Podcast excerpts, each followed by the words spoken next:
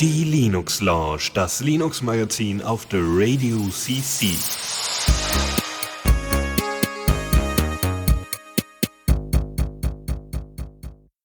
Einen wunderschönen und herzlichen guten Abend hier zur Linux Lounge. Und diesmal ist der Philipp nicht dabei, sondern der Lukas. Guten Abend. Ja, du Ich- sprichst. Ja, Ja, erzähl. total spontan und äh, natürlich war das alles geplant und überhaupt Ja, äh, natürlich. das Chaos konnte nicht perfekter sein. Ja, aber das seid ihr gewohnt. Oder wart ihr gewohnt? Nee, seid. Und deswegen äh, wollen wir in dieser Tradition auch weiter fortführen, weil wir sind ja ein Traditionsunternehmen inzwischen. Na, kein Unternehmen, ein Traditionsverein. Fast wie ein Schützenverein. Weil, das wisst ihr vielleicht noch nicht, aber Ende diesen, von diesem Monat, am Ende dieses Monats, also 29. November ist das, feiern wir unseren Geburtstag. Da wird es noch einen Blogbeitrag zu geben. Und da werdet ihr nochmal ausreichend informiert, was wir da alles planen. Und das wird wahnsinnig, fantastisch genial. Und äh, naja, da seid ihr natürlich herzlich eingeladen. Zuzuhören, wie immer. Wie immer. Ja, ja, dürft ihr, dürft auch, ne, also dürft auch, wenn ihr ganz lieb fragt, dürft ihr auch mitmachen. Also so richtig mitmachen. Also klar, nicht nur Chat, ne, sondern äh, äh, gucken wir mal. Ja, es wird sich eine Sendung Jo. finden, wo ihr unterkommt. Gut. Also wir, wie, wie die letzten Jahre eigentlich wollen wir wieder einen Sendemarathon machen und äh, mehr oder weniger den ganzen Tag äh, Programm bieten. Richtig. Ähm, und das aber besonders vorbereitet. Also jede Sendung hat so ein Special für sich und zwischendurch wird das mal unterbrochen von ein paar schönen Melodien. Gut. Äh, Details dazu dann in, der, in den späteren Sendungen, die noch folgen werden. Äh, wir werden dann mal beginnen mit, äh, sagen wir mal, der einzigartigen ersten Rubrik. Neues aus dem Repo. Und da haben wir ein bisschen was zusammengesammelt. Unter anderem äh, haben wir da in erster Linie, ich muss ja hier mal ein bisschen mit dem Mikro und so weiter, das ist ja alles, das geht ja alles gar nicht hier, so, sonst sehe ich ja nicht mal, was ich hier vorlesen soll, beziehungsweise vortragen soll. Und zwar, du machst ja hier deine E-Books äh, wahrscheinlich auch mit Kalibre, oder? Ja, öfters. Also ich habe das auch mal eine Zeit lang gemacht. Also designtechnisch müssen sie da noch mal irgendjemanden, der da Ahnung hat, äh, dran, finde ich. Weil ich brauche keine Mega-Buttons, erstens. Und zweitens, äh, naja, also Mega-Buttons. Mega-Button. Ja, das wäre auch wieder ein schöner. Ja, äh, die sind halt oben in dieser komischen, sind halt in dieser komischen Leiste oben und die sind halt riesig. Ja, also für ein Touchpad perfekt, aber ich habe kein Touchpad, das ist ein Laptop. Und gleichzeitig sind halt alle andere Elemente echt klein. Das ist äh, Ja. ein interessanter Widerspruch. Ja, vor allem auch diese Icons sind meiner Meinung nach ziemlich pottenhässlich. Also das, das ist wie, weiß ich nicht, ich habe da mal ein GIMP was zusammengewerkelt und am Ende des Tages kam da mal das raus. Ja, ist auch nicht Mhm. besonders schön.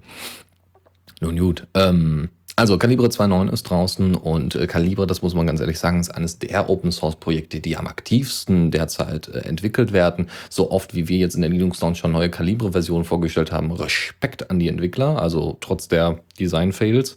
Äh, Ich behaupte, Firefox ist aktiver, aber gut.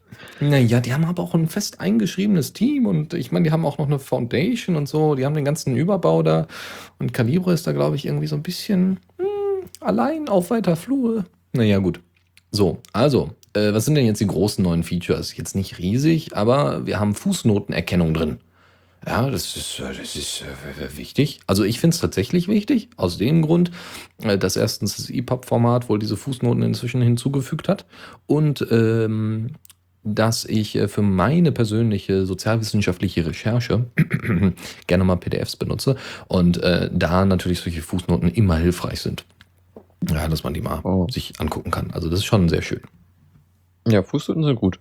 Mhm. Ähm, ich meine mich auch zu erinnern, dass, äh, dass ich weiß gar nicht, irgendwie, ja, irgendwie war es, in irgendeinem Kontext habe ich schon mal Fu Fußboden mit E-Books gehört. Keine Ahnung, das, das ist total sinnvoll.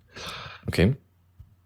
Hm. Ja, nee, also doch, das ist, das ist deswegen sinnvoll, weil sie machen immer so Querverweise, also sie, äh, wa- was jetzt dieses, diese Erkennung angeht, sie zeigen das in einem separaten Fensterteil. Was halt, wenn du das ganz normal über deinen, über, über Kalibre selbst auch liest, dein PDF, und du deine Fußnoten außen rechts hast oder links, wie auch immer, ähm, dann ist das schon hilfreich, weil da sind die ganzen Zusatzinformationen, ja, da, so wie bei, so wie bei der Wikipedia immer die Quellen angegeben sind mit Einsen, die dahinter stehen und so. Hm, Ist das dann auch so, dass er dann irgendwie, du scrollst über einen Text und dann erscheinen die äh, ähm, Fußnoten, die halt für den Text relevant sind? Ich weiß nicht, ob das jetzt unbedingt mit Scrollen passiert, aber äh, zumindest, dass du äh, das, wie gesagt, in einem separaten Fensterteil hast, ja, wie so eine Sidebar. also, so wie es für mich aussieht, zeigt er halt nicht alle Fußnoten gleichzeitig an, sondern nur die, die gerade auf der Seite sind. Alles Oder, oder du klickst drauf und dann siehst du es da unten. Ja gut, alle macht ja auch nicht so wirklich Sinn, ja, Ja, also ja. ja, klar. Okay, äh, dann ansonsten haben sie das ähm, Scrollen mit dem Maus Mausrad äh, schon mal verbessert im Cover-Browser. Ja, hast du dir dann deine Covers für deine E-Books in so einer schönen Bibliotheksliste, damit das auch optisch was hermacht. naja, also und äh, das ist schon mal verbessert worden, damit das nicht so ruckelt. Da gab es wohl vorher Probleme. Und äh, große Bibliotheken ähm, können können jetzt, haben, sind jetzt besser, werden schneller geladen, weil ne, die vor allem irgendwelche benutzerdefinierten Spalten in irgendwelchen Templates verwenden. Äh, das ist schon mal sehr schön. Ja, also, weil sie haben den Datenbankzugriff optimiert. Richtig, das ist immer gut. Ähm, und sie haben noch zwei Fehler behoben, die sicherlich die Leute von Ubuntu äh, sicherlich gerne sehen. Und zwar gab es irgendwie Probleme mit Unity's Global Menu. Ja, das ist ja oben links, wo sie dieses File, mm, Edit und so weiter drin haben. Und äh, diese Integration haben sie dann noch mal ein bisschen verbessert. Und äh, Image Magic, da gab es wohl auch irgendwelche Probleme. Was ja für nicht nur Bilddarstellung, sondern Bildumwandlung und so weiter ganz nett ist. Schönes Kommando. Äh, also, ja, schönes Tool. Das äh, zu Calibre. Gehen wir mal zu einer anderen Disto. Äh, von Triskel hast du sicherlich auch schon mal gehört, oder? Äh, sagt mir jetzt direkt nichts. Ähm, Bestimmt haben wir mal drüber geredet. Das hat so ein schönes gekräuseltes Logo. Und Triskel ist irgendwie so ein bisschen wie das hippe Debian, habe ich so ein bisschen das Gefühl. Das ist von der ähm, äh, hier Free, Free Software Foundation und äh, basiert auf Ubuntu. Und man hat einfach mal alle proprietären Zeugsanteile rausgeschmissen. Ja? Ähm, Triskel 7.0 ähm, Belenos heißt das. Und Belenos ist der keltische Sonnengott. Was natürlich total genial ist, weil Oh, wir Ich haben mag- unsere Recherche gemacht. Ja, also, naja, die Seite, von der ich das habe, hat die Recherche gemacht. Ah, das tut mir leid. Also, hm, dafür hat die Zeit nicht gereicht, das jetzt nochmal selbst äh, nachzu. Sonst hätte ich jetzt noch einen Mythos dazu erzählt. Weil ich stehe da voll drauf. Das, äh, ich warte eigentlich darauf, dass das beim, beim Troja Alert, übrigens sehr empfehlenswerter Podcast, auch mal drin vorkommt, so keltische Gottheiten oder sowas. Naja. So, äh, Sie benutzen den Kernel 3.13. Das ist die Libre-Version. Das heißt, Sie haben alle proprietären, also weiß ich gar nicht, wie, wie genau man das da unterscheidet. Vielleicht nur GNU-Sachen? ähm, Ich- naja, der Kernel bringt ja eigentlich so ziemlich alle Treiber mit, die du halt für verschiedene Geräte äh, brauchst. Und dann nimmst du halt einfach den Teil raus, der halt irgendwie, wo, wo halt Non-Free dran steht. So, Ah, okay. Also Sachen, die nicht unter einer freien Lizenz stehen. Mm, so, und das nennt sich dann im Kernel Linux Libre. Sehr schön. Äh, Sie benutzen GNOME 3.12 Fallback, also sind da aktuell bei, basieren auf Ubuntu 14.14. Äh, 14.14, 14, doch, 14.14? Hm, 14.12 Die wahrscheinlich. 14, 14.10. 14.10. 10, so. ja. Ja, meine Güte. Was diesen letzten Monat rausgekommen ist. Genau. Und sie benutzen A-Browser 33, was eine Fire, was so ein bisschen wie Iceweasel ist, äh, was glaube ich auch noch mal da ist. Nee, nee, äh, IceCat ist da.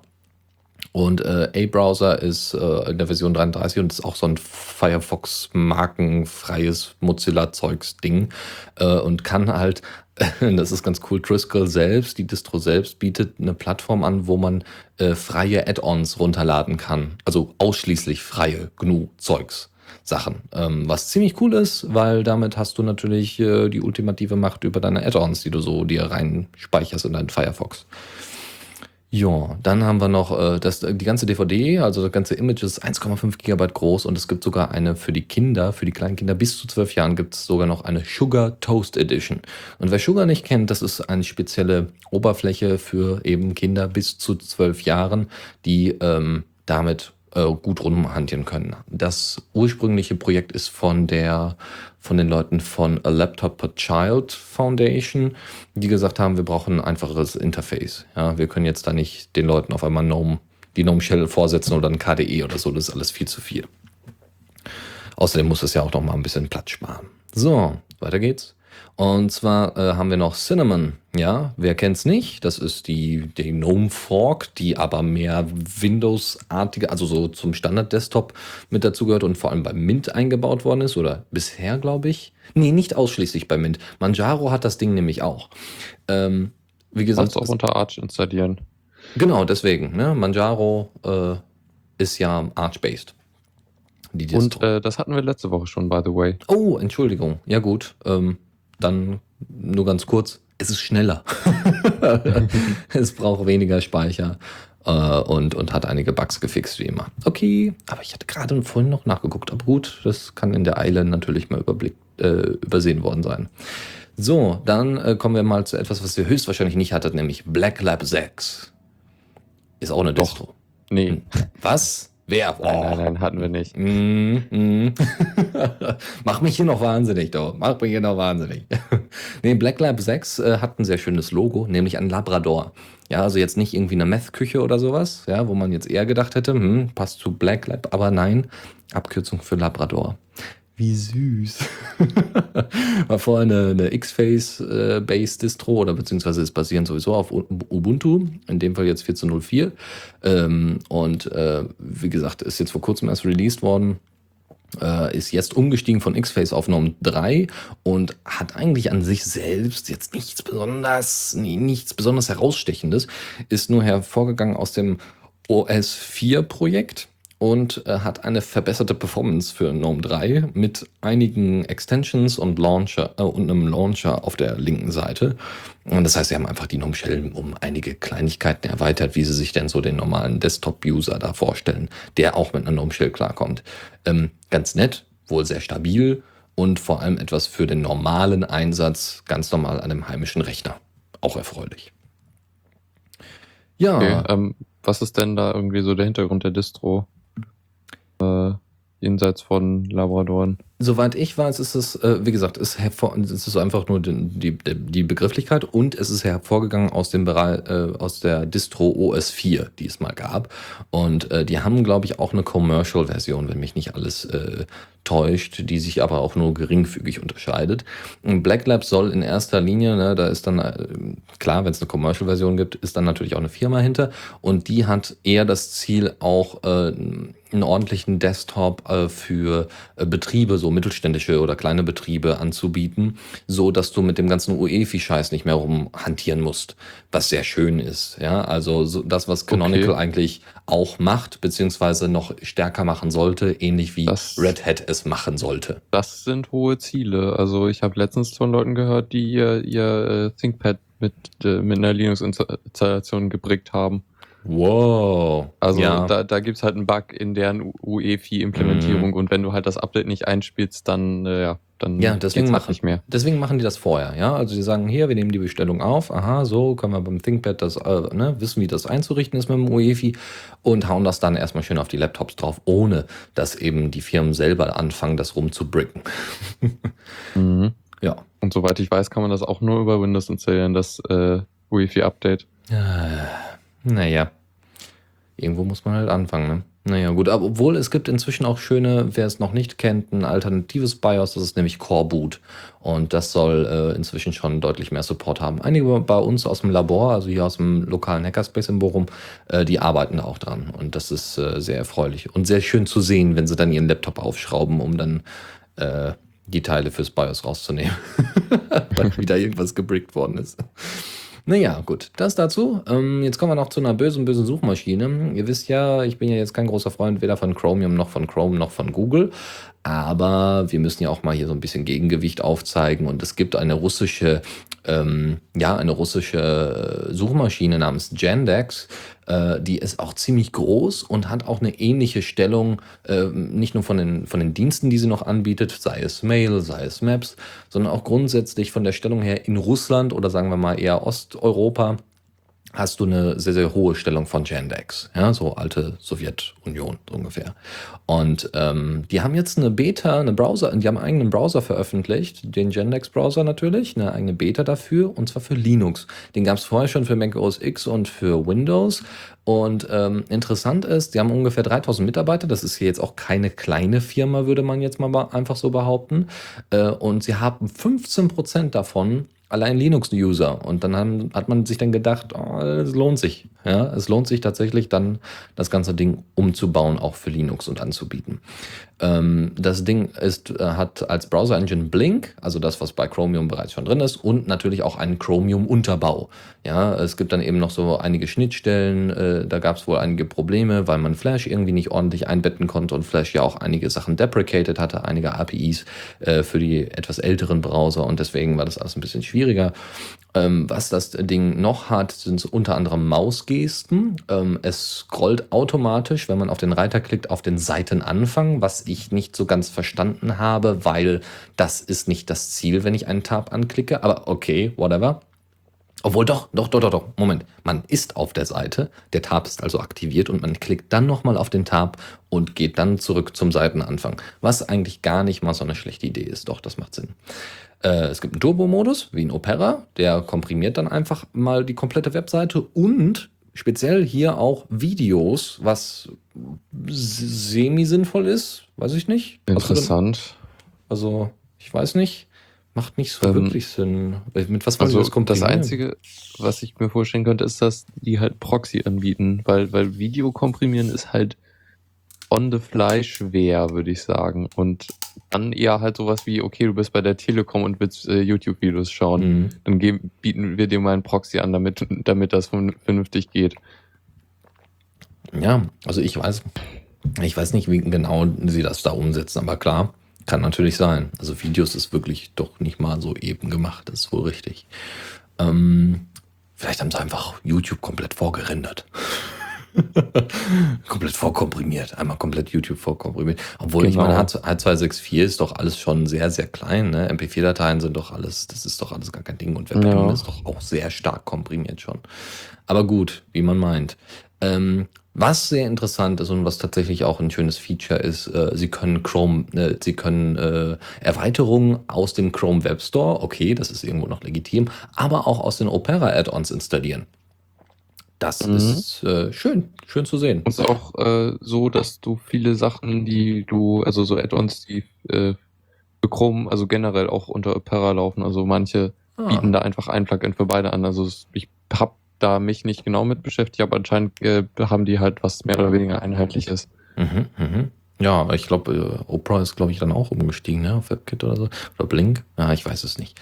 Ähm, eher wichtig ist, dass ihr erstmal nur die russische Lokalisierung habt. Die ist komplett vollständig lokalisiert. Es gibt Natürlich. wohl auch englische und deutsche Übersetzungen, aber es ist eine Beta. Hallo, ja. Also die Lokalisierung wird als letztes gemacht. Und äh, man kann mal gespannt sein, was sie noch so alles einbauen. Wer weiß, ne? ist ja auch ein neuer Player am Markt, obwohl jetzt, wie gesagt, im russischen Bereich jetzt nicht so riesig, äh, nicht, nicht so unbekannt wie jetzt bei uns. Ne? Das ist so, Gendex ist so das V-Kontakte. Äh, also ist, ne, ist, ist wie, wie Face, wie die Beziehung. Die Beziehung Gendex zu Google ist wie die Beziehung V-Kontakte äh, zu Facebook. Ja, es ist eigentlich ein Klon, aber die meisten aus ne, russischen, osteuropäischen, eurasischem Raum sind halt dort. Deswegen mal gucken, vielleicht kommen da tatsächlich mal ganz neue und interessante Ideen zustande. Ja, vielleicht gibt es äh, irgendwann mal ein russisches Silicon Valley. Vielleicht äh, Caucasus Island oder so, weiß ich nicht. Ja. Gut, äh, das war's aus der Rubrik. Weiter geht's. Newsflash.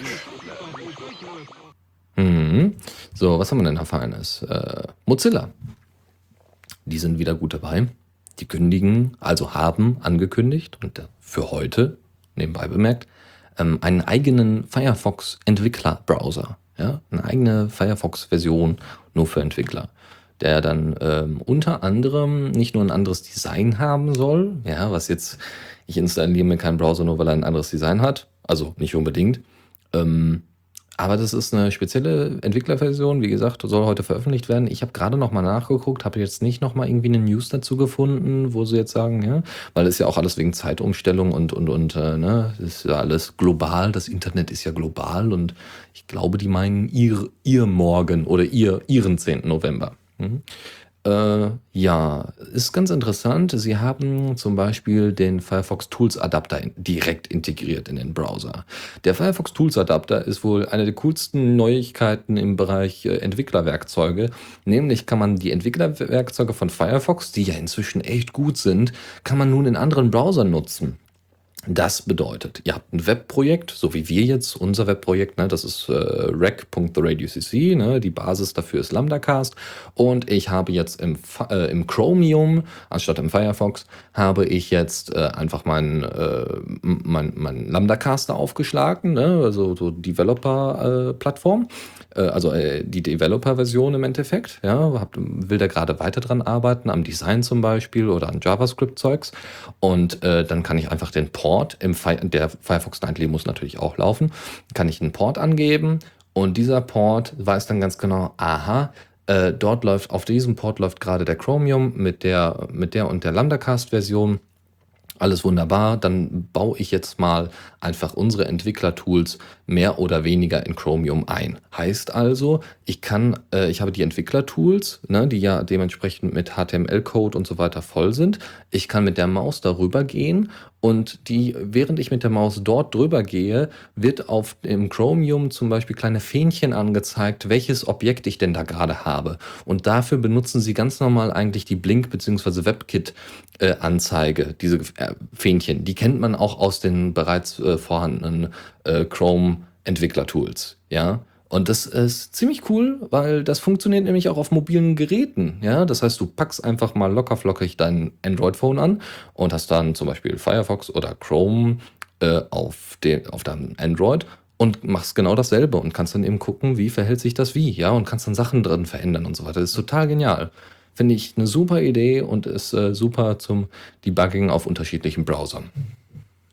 Okay, ist interessant. Ähm, ergibt natürlich Sinn, wenn man halt in diesem, also nur, nur mit dem einen Browser, der, ähm, na hier mit dem der Development äh, Tools da gut zurechtkommt und so und dann halt irgendwie schon die anderen Browser testen möchte, aber halt nicht wirklich da irgendwie die anderen Tools sich angewöhnen will und so. Genau, genau. Ne? Also, und äh, weil Firefox ja auch ähm, allerlei bietet. Ja, es ist ja jetzt nicht so, als würde Chromium nichts bieten, ne? aber weiß ich nicht, man hat sich da jetzt dran gewöhnt und deswegen ist es natürlich super, wenn man da Firefox wird in Zukunft höchstwahrscheinlich mehr, auch deswegen ist es wahrscheinlich auch äh, so, dass sie auch so ein Web-IDE äh, entwickelt haben. Das wird so die Entwicklungszentrale für Web-Apps überhaupt. Nicht nur, weil sie besonders schnelles JavaScript und so weiter haben, sondern weil sie auch äh, Web-Apps ja natürlich für ihre Firefox OS brauchen. Ja, ganz klar. Und äh, das kannst du ordentlich debuggen da drin. Das ist alles echt, echt dufte. Das muss man echt mal sagen. Ja, gut. Also genug der Euphorie. Angucken, ausprobieren und äh, wie gesagt, sollte in den nächsten paar Stunden sicherlich veröffentlicht werden. Vielleicht dann aber auch erst morgen. Also für uns ja. morgen. Ähm, ich, ich muss ja leider mit einem Firefox 16 oder so entwickeln gerade. Gottes Willen. Das ist, äh, nee, oder 26 oder sowas. Also was recht alt ist. Also die, die vorletzte LTS-Version, weil das die letzte stabile Firefox-Version ist, die äh, noch das äh, GWT-Plugin, also Google Web Tools. Google Web Tools, genau. Oh, ich benutze es so oft und kenne den Kürzel nicht. Ähm, da, da gibt es halt ein Plugin für und das benutzt Sachen, die in neuen Firefox nicht mehr äh, unterstützt werden. Mhm. Und dementsprechend sind wir da auf alte Browser angewiesen. Eieiei. Naja. Das ist ziemlich schlimm. Warum steigt, ihr nicht um auf die Firefox-Tools? Äh, naja, das, wir brauchen das halt, das ist halt ein Debugging-Modus für so. äh, GWT. Mhm. Da kannst du dann einfach die Seite neu laden und er baut das Projekt neu. Ah, ähm, ja. Das, es gibt Alternativen, wir sind aber jetzt halt in unserem Projekt eigentlich mehr oder weniger festgefahren und äh, ein Umstieg wäre halt recht aufwendig. Hm, doof. Naja, gut, aber klar, versteht man ja auch. Ne? Wenn man einmal so eine ordentliche um Entwicklerumgebung hat, deswegen hoffe ich ja darauf, dass dann äh, zumindest einige Entwickler umsteigen und sich das mal genauer angucken mit dem Web-ID. Es muss einfach besser sein als das, was bisher auf dem Markt so verfügbar ist. Ja, wir, wir können ja auch nicht unser Eclipse aktualisieren, obwohl es eine neue Version gibt, die, die, die sehr schick aussieht. Ja, aber Looks aren't everything. so, äh, wir robotieren mal ein bisschen rum. Ähm, hattest du früher mal Lego Mindstorms? Mhm. Hm, ich nicht. Habe ich dort toll gefunden. Ich habe die. Und ja, dann, dann, dann, dann kam ich Uni Uni und konnte damit richtig spielen. cool. ja, ich hatte nur die, die, äh, wie heißen sie? Ähm, nicht Mindstorms, sondern äh, Spybotics oder Spybots oder sowas. Das waren so kleine. Konnte man die auch programmieren? Ja, mehr oder weniger. Also die hatten, das war eigentlich nichts anderes als fern, so, ein- so ein äh, fernbedienbares äh, kleines Ding, was so, so, wo du halt Sachen dran bauen konntest, ja. Ähm, das heißt, du konntest da irgendwie einen Haken dran bauen und konntest dann irgendwie Kamera oder sowas noch dran bauen. Habe ich natürlich alles nicht gemacht, sondern irgendwann habe ich einfach mal alle Sachen abgebaut und wusste dann nicht mehr, wo die Sachen waren. Aber das war halt wie so ein, wie so ein kleines RC-Fahrzeug, ne? Und äh, ja, man konnte da dann irgendwie mit einem besonderen Anschluss und so weiter am Rechner mit spezieller Software, die natürlich nur unter Windows lief, äh, konnte man dann früher da ein paar Sachen einstellen. Das war quasi, naja, so die kleinere Version, also die, die sehr, sehr kleine Version von Mindstorms, ja, also einfach nur ein bisschen rumspielen. Aber gut, äh, das dazu. Ähm, weiter geht's. Es geht um Open Roberta. Äh, Roberta ist äh, vielleicht bekannt. Also ich habe bisher noch nicht von gehört, kann aber sein, dass es mal irgendwie in Medien oder vor allem so Maker Fair oder sowas vielleicht ein bisschen äh, größer geworden ist. Und zwar ist es vom Fraunhofer Institut eine Insti Initiative gewesen, um relativ einfach Kindern und Jugendlichen beizubringen, wie man Roboter programmiert. Und das Kernstück des Ganzen war Roberta Lab. Und Roberta Lab war das Programm, womit man dann eben Lego Mindstorms EV3-Roboter programmieren konnte. Relativ einfach. Also ne, einfach so Sachen anbauen. So ein bisschen wie, wie heißt denn es nochmal? Das weißt du bestimmt, lieber Ähm, Lukas. Also das Standard äh, Lego Mindstorms De Development Kit, das ist, glaube ich, ganz ähnlich so mit Clicky Bunty. Das Mhm. muss man aber auch für viel Geld kaufen. Richtig, und das ist der Vorteil jetzt in dem Fall. Äh, in Zukunft ähm, so hat das Fraun Fraunhofer Institut gesagt, wir machen daraus Open Roberta und ähm, veröffentlichen den Code und lassen es dann den Leuten selber äh, zur Verfügung stellen, beziehungsweise dass sie es selber auf dem heimischen oder schulischen Server aufsetzen können. Das Ding ist nämlich, soweit ich das gesehen habe, irgendwie eher webbasiert. Also muss ich mal nachgucken. Also sie haben irgendwie einen Server, der das wohl alles irgendwie, wo man das einfach aufsetzen kann. Oder beziehungsweise äh, das Fraunhofer Institut hat es selber bei sich auf dem Server aufgesetzt und gibt halt allen anderen Schulen, äh, die bei diesem Projekt mitmachen, die Möglichkeit darauf zuzugreifen. Äh, wie gesagt, in ungefähr einem, also im kommenden Jahr soll die Software in, unter einer freien Lizenz veröffentlicht werden und äh, soll dann eben auch nochmal äh, weitergeführt werden. Also es ist jetzt nicht so, wie mir das manchmal bei Facebook vorkommt, die open sourcen irgendwas und lassen das dann mehr oder weniger brach liegen. Ja, ähm, bei Open Roberta soll es tatsächlich sein, dass da die Entwicklergemeinde auch wachsen soll. Ja, das heißt, es sollen mehr Leute eingestellt werden. Google hat da eine Million Euro reingeballert. Also da kann man schon ein bisschen was mitmachen, denke ich. Wow. Ja, finde ich auch. So, weiter geht's. Äh, Intels Mesa-Treiber ist stark verbessert worden. Ähm, wenn ihr das nicht schon in der letzten Linux-Launch hattet, aber ich habe da erst Ich glaube nicht. Also die News ist auch recht erfreulich für mich. Ja. Ähm, beziehungsweise indirekt für mich. Ja, weil du hast einen Intel-Grafik-Chip. Ja, also nein, den benutze ich aber nicht zum Spielen. Das ist halt der, der, der dann irgendwie die, die nicht so aufwendigen Sachen macht. Mhm. Ähm, ich kenne aber zwei Leute, die zufällig, zufälligerweise mit mir Dota spielen, die Intel-Chips dafür benutzen. Mm. Okay, ja, die werden sich auf jeden Fall freuen. Der Patch ist nämlich schon geschrieben und noch nicht fertig äh, veröffentlicht in der Form. Ähm, also folgendes, sie haben ihn in, in der Form stark verbessert. Äh, das, ne, es gab ja immer einen Unterschied zwischen dem Windows-Treiber und dem Linux-Treiber. Der Linux-Treiber war einfach lahm, also relativ lahm im Bezug zu Windows. Und dann haben sie mal, hat dann irgendein User mal geguckt, äh, was ist denn genau, wo das genaue Problem lag. Und ich muss ganz ehrlich sagen, dass ich mit dem Begriff des Hardware-Samplers jetzt nicht so viel anfangen kann, weil ich nicht genau weiß, was das bedeutet. Hast du vielleicht eine Idee, Lukas? Hardware-Sampler? Bei Treibern, Äh. bei Grafikkarten? Bin mir nicht ganz sicher. Ja gut, okay, lassen wir das, aber im, im Kern lag es wohl da an diesem Punkt. Ich habe leider, wie gesagt, keine, keine Ahnung, wo es da genau hakt. Ähm, so, und dann haben sie dann rausgefunden, okay, wir müssen dann da wohl mal ein paar Sachen umstellen. Und dann haben sie einen Patch dafür geschrieben, der Typi. Und dann haben sie mal getestet, wie das denn, wie das denn auf die Performance schlägt. Und das kann sich meiner Meinung nach wirklich sehen lassen. Ähm, 17 bis 25 Prozent schneller Left 4 Dead 2 spielen. 16 bis 20 Prozent schneller Counter-Strike Global Offensive spielen und Leitzmark bis zu 60 fucking Prozent. Leck mich in eine Tüte. Also das ist schon, das ist schon, äh, also da, äh, da wurde was gemacht, würde man sagen, oder? Jo, auf jeden Fall. Ähm, hatte auch irgendwie mal auf einem älteren Notebook, da, da, da, da war das unter Linux recht schlecht, so, also die Performance grad, wurde gerade irgendwie mit der Zeit schlechter, das fand ich recht komisch und unter Windows war es noch so okay, da konntest du halt noch irgendwie 2D-Spiele ganz gut spielen. Mhm. Ja, also wer die, wenn eine gute Frage kommt, dann wahrscheinlich in den nächsten, ne, kommt halt in den nächsten, nächste Version des Mesa-Treibers im besten Fall, wenn jo. sie das ordentlich debuggt haben. Das so. dauert halt wahrscheinlich noch ein bisschen. Genau. So, jetzt machen wir mal hier ein bisschen, bisschen Funding-Werbung. Und zwar gibt es die Seite ind.ie, also Indie. Und äh, das ist mehr oder weniger eine Foundation oder ein Zusammenschluss äh, um das Projekt von SyncThing, was wir schon mal präsentiert haben und was ich auch aktiv nutze, wenn auch, dass es einige Probleme mit sich bringt, immer noch und immer noch nicht so ganz ausgereift ist. Deswegen war ich hocherfreut, als ich hörte, Njam, njam, njam, njam.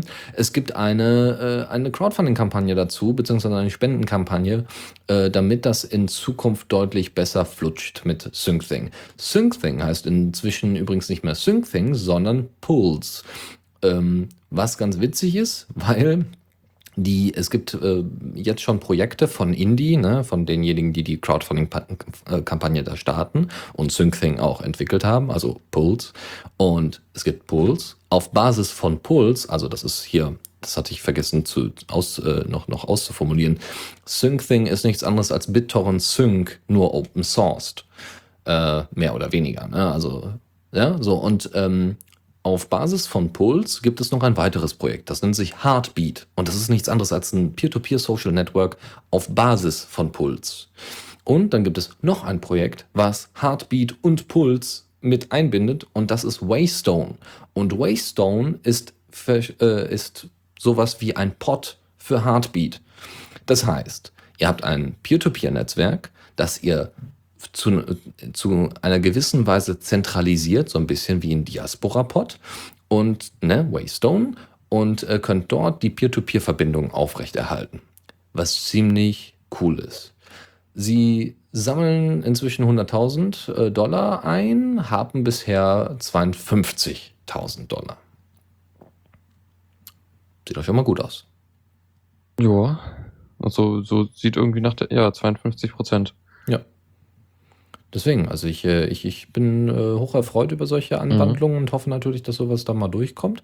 Aber bin natürlich auch immer so ein bisschen, ja, wir warten mal ab, wie das denn so wird. Ich hoffe mal, dass ja. wir das ordentlich umsetzen. Also solange also, das SyncThing ordentlich läuft, alles super. Die haben irgendwie diverse Projekte, das finde ich ganz interessant. Ähm, das hatten wir, also wir hatten letztes Mal über das Projekt Phoenix gesprochen, was so der, der die, so ein Klon von äh, Apple Swift, der, der Programmiersprache, die sie letztens vorgestellt haben, sein soll. Und das ist halt auch unter deren Dach irgendwie. Mhm. Okay. Finde ich recht interessant. Ah, also ja. Down Open Source Alternativen ist ja nur erfreulich, ne? Ja, mal schauen, was daraus wird. So. Weiter geht's. Und zwar kommen wir jetzt zur einzigartigen Zockerecke. Ja, und da haben wir erstmal zwei Updates, die wir, oh nee, drei Updates in dem Fall sogar, die wir veröffentlichen dürfen. Und zwar, äh, Factorio hat ein Update bekommen. Das ist alles irgendwie noch in der Beta. Das ist auch die Version 0.11.1 und hat jetzt, äh, Factorio ist nichts anderes als eine Art Wirtschaftssimulation und Aufbaustrategie. Alles in Top-Down-Manier, aber mit leichten 3D-Elementen, also sehr simplen 3D-Elementen, aber ganz hübsch irgendwie, so ein bisschen im Retro-Stil, ja, so, so 90er Jahre, so, man hat gerade so angefangen mit 3D-Objekten, so ungefähr. Man guckt von oben auf das ganze Geschehen, das wirkt so ein bisschen ähnlich wie, ne, wie so eine Aufbaustrategie-Geschichte und du baust halt deine Firma auf in Sci-Fi, ja, also du du musst halt wirklich so ein so eine ganze Walzwerkstraße zusammen basteln äh, und, und äh, dann Schienenverkehr legen und so weiter. Und auf einmal kommen irgendwelche feindlichen Roboter und du musst sie abwehren. Also es ist, äh, ist nicht schlecht und äh, wie gesagt, ist derzeit noch leider noch nicht über Steam verfügbar, ist aber wohl, soweit ich weiß, auch bei Steam Greenlight, so äh, zumindest in Startlöchern. Factorio heißt das. Ja, äh, ein weiteres Update ist Stunt Rally 2.5. Hast du Stunt Rally mal gespielt? Nee, sagt mir gar nichts. Ist ein, ähm, ja, ein Simulationsspiel für Rennen, also Autorennen. Ich habe es äh, gestern noch mal kurz ausprobiert, weil ich die News gesehen hatte und vorbereitet hatte und äh, habe da mal reingeschaut und es ist, oh, es ist schlecht. also es ist, äh, das ist, es kommt halt einem vor, als würde man einen Karton auf einen, auf einen, auf einem Teppich entlang ruscheln lassen. Ja, also es ist wirklich, das Auto hat nicht irgendwie besondere Fahreigenschaften oder sowas oder wippt irgendwie oder sowas, sondern es ist halt einfach nur Karton und der fährt dann halt durch so eine Landschaft, die halt sowieso wahnsinnig unecht aussieht. Ähm, aber ich meine, es ist immer noch eine Open Source Geschichte, das sollte man nochmal betonen. Und äh, sie versuchen, äh, sie haben jetzt zum Beispiel die Anzahl an Strecken deutlich erhöht. Es sind jetzt 20 neu dazugekommen und sie sind jetzt bei 167 Strecken, was schon mal nicht ganz unübel ist. Sie haben fünf neue Szenarien, unter anderem äh, Surreal, Stone, Space, Alien und Black Desert. Äh, das sind, glaube ich, bestimmte Spielmodi, die noch äh, hinzugefügt äh, kommen. Und sie haben ein, ja, jede Strecke hat jetzt ein drei Zeichen langes Präfix, damit man es besser in der Übersichtsliste sehen kann. Ja, damit man auch weiß, hm, was spielen wir denn heute? Ja, und dann kannst du das halt in dem Chat sehr, sehr gut mal kurz eingeben. Das ist wunderbar. Das ist eigentlich eine sehr schöne Idee. Ähm, was haben wir noch? Ein, ein Replay-Raster äh, gibt es nun einen Button äh, zum Umbenennen von alten Aufzeichnungen. Also man kann auch während des Spiels Aufzeichnungen anlegen, ähm, neue Herausforderungen und Championships, die man machen kann und neue, dichtere Flüssigkeiten, ja, wie Lava oder Eis, ähm, die dann ähm, ja, die dann im Spiel mit verfügbar sind. Ne? Also mitten ins Spiel dann reinrutschen. Das ist ganz witzig. Was haben wir noch? Äh, noch eine verbesserte GUI und noch einen verbesserten Editor und natürlich die üblichen Fixes. Ja, und ein Spiel, was ich besonders mag, ne, das ist das dritte Update für diese Rubrik, äh, nämlich Interstellar Marines. Warum mag ich das? Es ist grafisch wahnsinnig eindrucksvoll für so ein Spielchen. Interstellar Marines ist so ein Sci-Fi First-Person-Shooter, ja, ihr wisst ja, First-Person-Shooter, das ist so mein Ding, ähm, wo ich ja immer noch nach einem guten sehe. Interstellar Marines bedient dieses Bedürfnis nur geringfügig, aber es befriedigt es zu einem gewissen Teil, immerhin. Wie gesagt, optisch sehr ansprechend, wenn man es dann hochstellt. Ähm, dazu atmosphärisch, ja. Hätte ich nicht gedacht. Das Spiel ist echt atmosphärisch. Man ist halt so ein Sci-Fi-Soldat und läuft dann da halt in einem Sci-Fi-Umgebung rum. Das heißt, du hast dann irgendwie äh, irgendwelche Katakomben, wo du durch musst und Roboter rennen auf dich zu. Ja, es gibt auch einen Singleplayer-Modus, den man im Koop spielen kann und solche Geschichten. Das ist ziemlich cool. Äh, natürlich auch gegeneinander. Capture the Flag haben sie jetzt noch nicht drin, aber so allerlei Modi sind schon drin. Und bei äh, Version 14 haben sie dann nochmal äh, nicht nur das Menü ein bisschen aufgeräumt, sondern noch einigen anderen Kram verzapft, äh, dem man ähm, unter anderem äh, mehr Singleplayer-Modi hinzugefügt, die es noch so gibt. Ja, derzeit kann man es eben für 17 Euro bei Steam holen. Ich habe es irgendwie mal, ich weiß gar nicht, ach ja doch, äh, jemand hatte mir das mal geschenkt, netterweise. Und da habe ich mich nochmal ganz, ganz doll bei äh, ihm Gedanken bedankt, weil das äh, war echt, echt eine schöne Sache. Doch, das ist, das, das, das kann man gerne mal ausprobieren und das macht Spaß. Aber es ist halt langsam für einen Shooter. Ja, also man läuft halt sehr langsam und man muss sehr lang, lange warten, bis, äh, äh bis äh, das Gewehr nachgeladen ist und solche Geschichten. Okay, das dazu. Äh, ja, genau. Es gibt noch ein bisschen AI, ist verbessert worden und äh, die Roboter sind etwas flinker und schneller und angreifender. Ja, also es gibt auch so einen Modi, wo halt nur Roboter rumlaufen, die sich auch gegenseitig beballern, aber auch auf einen zurennen. Dann kann es dann halt sein, wenn man dann rumschießt, dass sie einen hören und zu einem hinrennen und dann hast du dann da fünf Roboter, die du dann irgendwie abknallen musst und das ist äh, mit Aufwand und äh, ein bisschen Stress verbunden. Vor allem, wenn das Licht auf einmal ausgegangen ist. Äh, wie gesagt, Atmosphäre hat das Spiel auf jeden Fall. Ja. Äh, hast du eigentlich ein neues Spiel? So irgendwie mal jetzt so vor kurzem irgendwie dir mal reingetan, mhm. was ausprobiert? Ja, aber da würde ich erst, erst nächste Woche drüber reden. Mm, ein Teaser, ein Cliffhanger. ja, mhm. ich muss noch ein bisschen mehr spielen, dann kann ich es besser reviewen, wobei es echt gut ist. Ja, mm. und äh, die letzten beiden anderen Sachen, darüber kann ich noch reden. Äh, ja, einmal das, äh, das, wo letzte Sendung so etwas abrupt auf, aufgehört hat mit Kauf Transistor, es ist super. und äh, ja, dann, dann, dann hat Faldren die Webseite mit Flash geöffnet und dann war die Sendung zu Ende leider. Oh, das war aber fix. Ja, okay. Ja, nee, äh, kann ja noch mal kurz irgendwie vorstellen, so Transistor, äh, kauft es. äh, macht echt viel Spaß, so. Ich hatte ziemlich, ziemlich viel Spaß damit. Also, ich habe das Spiel, glaube ich, jetzt zweimal durchgespielt. Ich habe alle Achievements. Ähm, und ja, ähm, das ist so, das ist von den Machern von äh, Bastion, wer das nicht kennt. Mm, das kenne ich, das habe ich durchgespielt. Ja. Das war total niedlich, weil die Erzählerstimme genau. total genial ist und ja, jegliche Übersetzung wäre fatal gewesen. Ja, haben sie ja auch nicht gemacht. Gleich, Untertitel. Glücklicherweise, ja. Ähm, ja, Transistor, da, da hast du den gleichen Erzähler, nur diesmal in leicht anderer Form. Ähm, und äh, sonst leicht. Also du hast die gleiche Perspektive, aber sonst ist echt viel anders. Also das Kampfsystem ist komplett anders. Äh, das ist äh, Du kannst in Echtzeit kämpfen, du kannst aber auch rundenbasiert kämpfen. Also du hast äh, eine Möglichkeit, die Zeit anzuhalten und dann halt so deinen Zug zu planen, was ich echt cool finde. Und äh, du läufst halt rum und äh, kannst, äh, also das Ganze ist so eine, so eine ja, Welt, in der du halt sehr viel so, ähm, du kämpfst gegen einen Prozess, äh, so gesehen, aber so in der echten Welt so und so. Das, das ist so ungefähr das, was ich von der Geschichte verraten kann und will.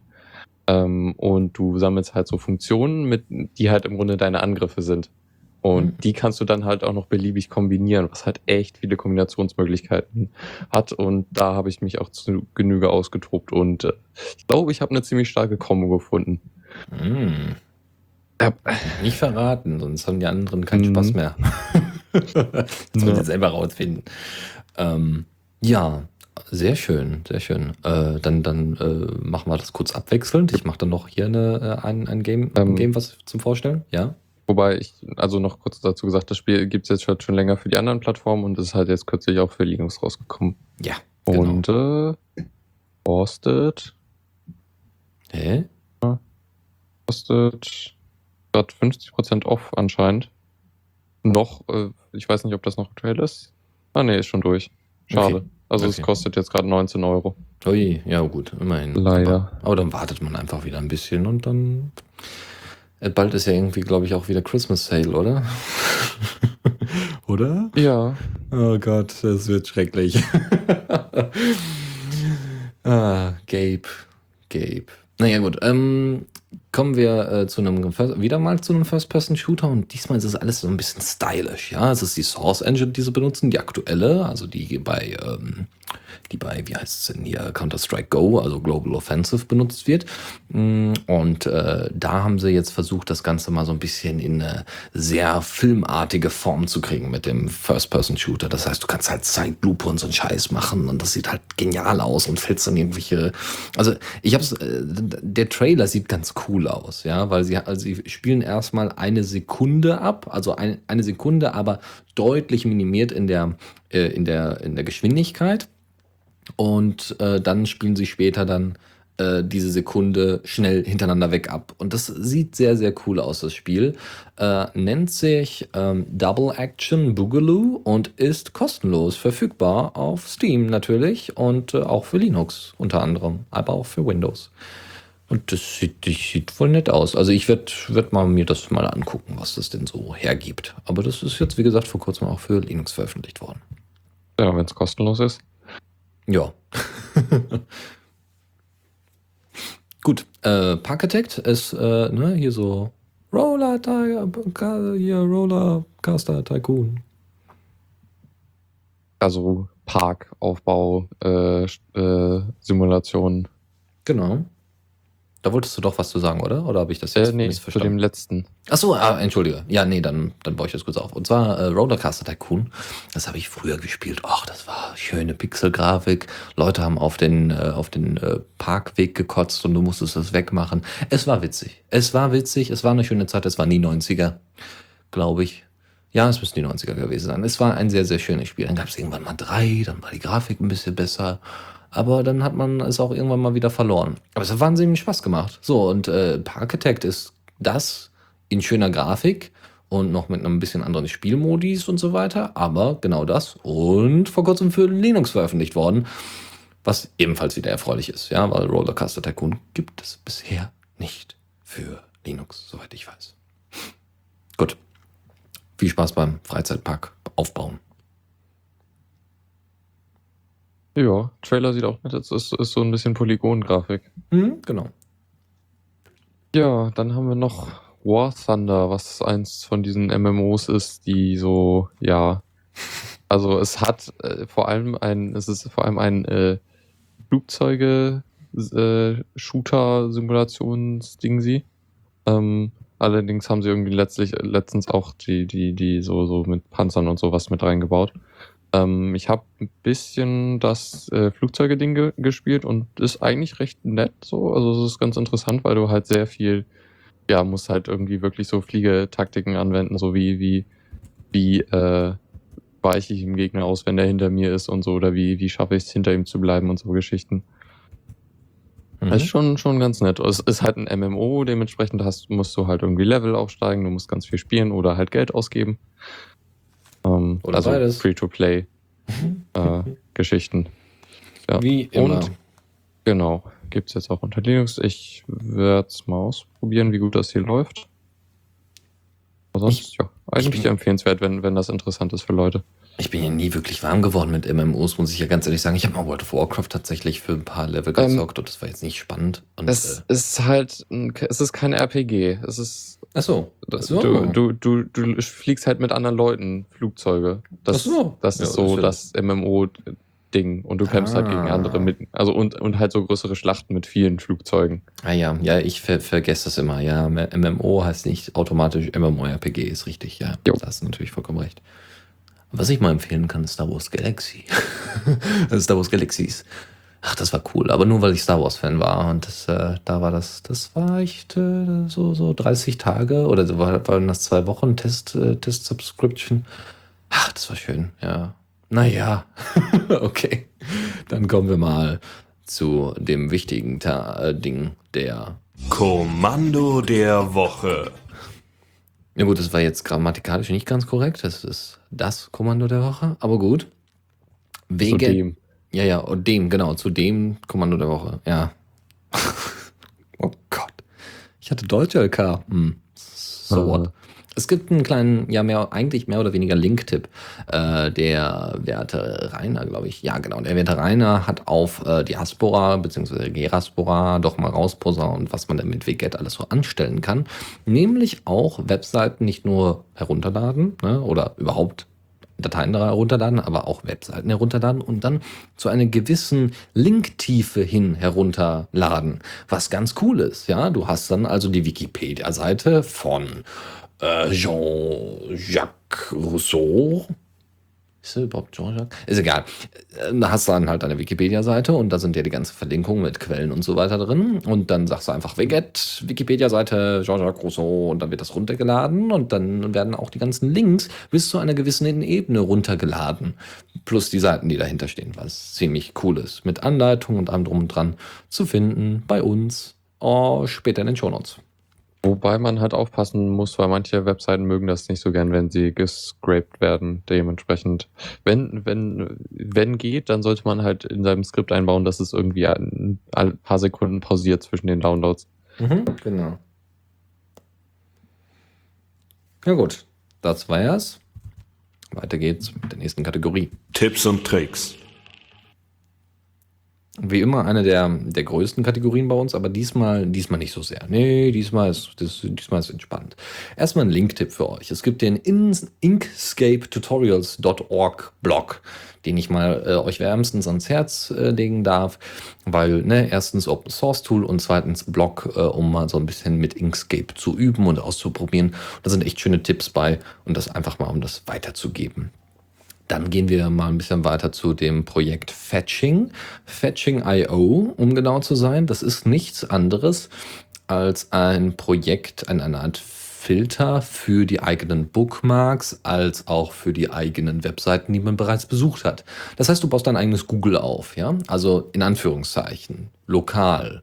Du äh, gehst auf Webseiten, die werden ausgelesen, beziehungsweise Fetching sucht die für dich, also scrollt die einmal durch quasi, markiert Text und so weiter. Und du kannst quasi lokal bei dir diese Seiten nochmal durchsuchen. Ja, also wenn du sagst, ich habe doch letztens da einen Beitrag gefunden, den habe ich auch auf Diaspora gepostet, ich finde den nicht mehr, es war da irgendwie was.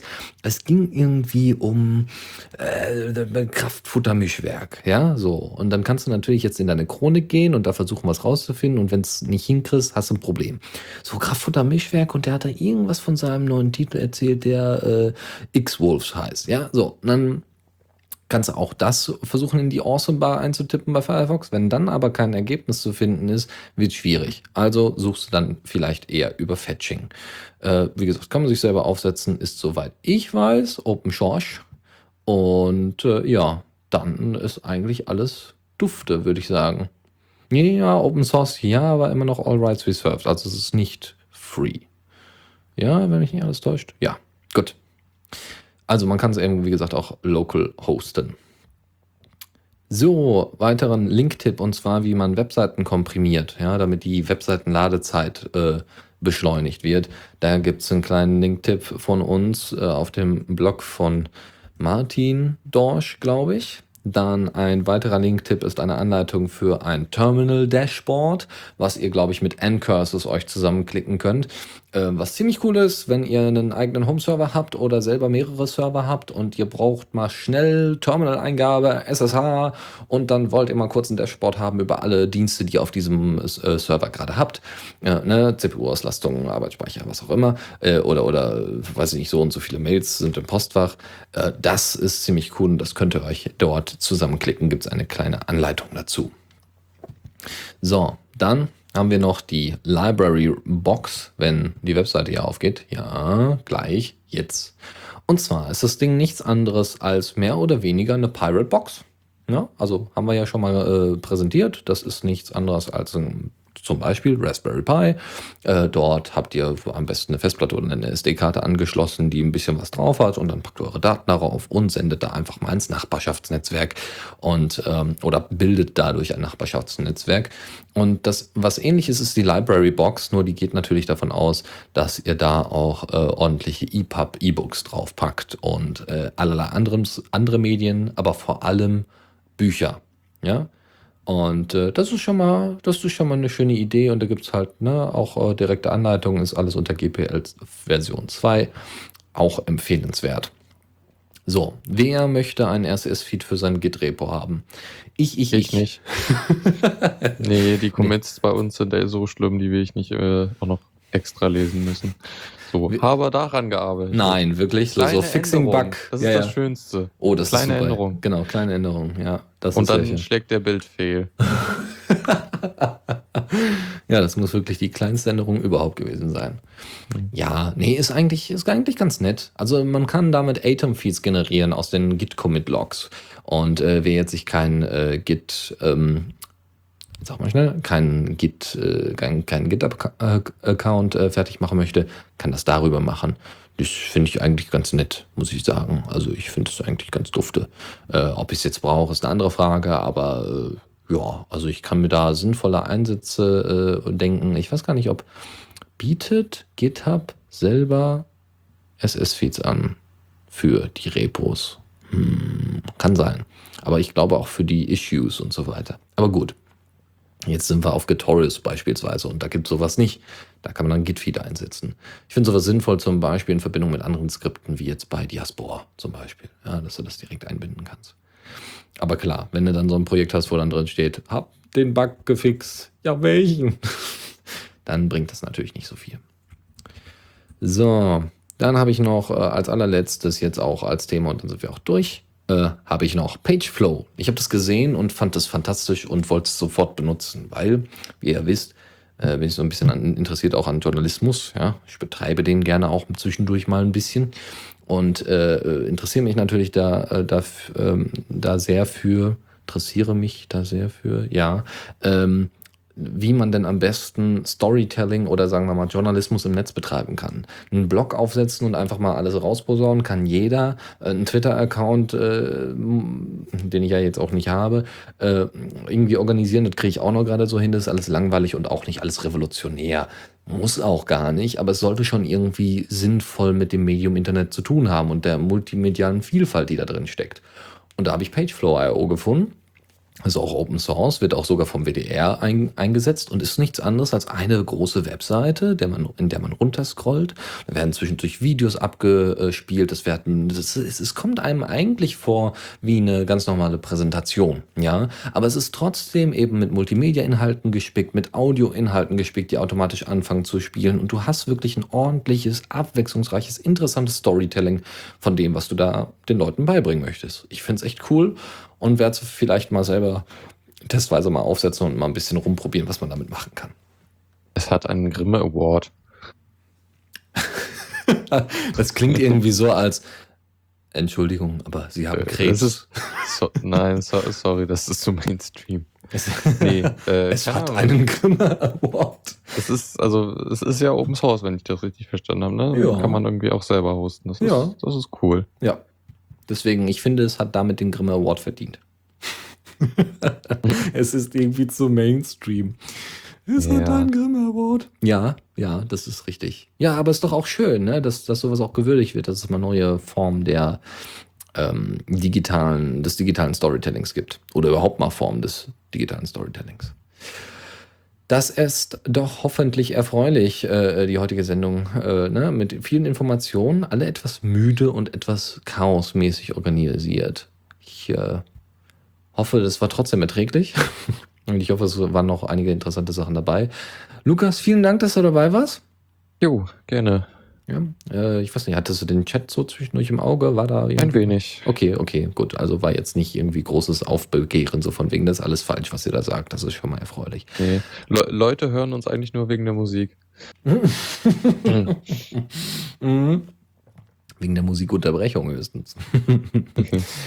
ja, okay, wie gesagt, äh, Werbung, Werbung, Werbung. 29. November. Merken da ab, ab 10 Uhr, ja, das ist ein Samstag, wenn mich nicht täuscht.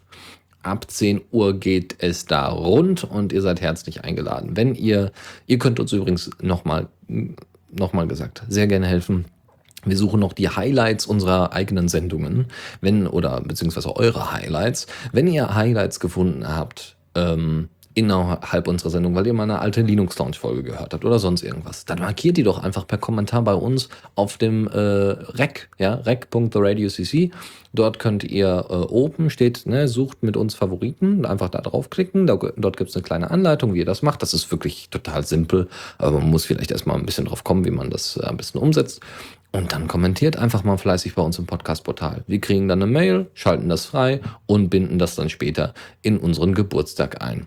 Ne? Wir haben auch selber schon ein bisschen gesucht, aber es ist natürlich schöner, wenn ihr selber auch Sachen findet, die euch gefallen haben oder die bei euch ein Schmunzeln, ein Lachen, ein Augenverdrehen ausgelöst haben. Wunderbar. Weinen ja. geht auch. Weinen? Oh, wow. ja, das wären krasse Momente. Obwohl doch, doch, das kann ich mir gut vorstellen. Zum Beispiel bei dem, was jetzt kommt. Vielen Dank fürs Zuhören. Die Shownotes findet ihr auf theradio.cc zusammen mit dem Mitschnitt und dem RSS-Feed der Sendung. Solltet ihr Ideen oder Themen für uns haben, dann schreibt uns einfach an kommentar at theradio.cc. Wir freuen uns immer über konstruktive Kritik zur Sendung. Bis in einer Woche.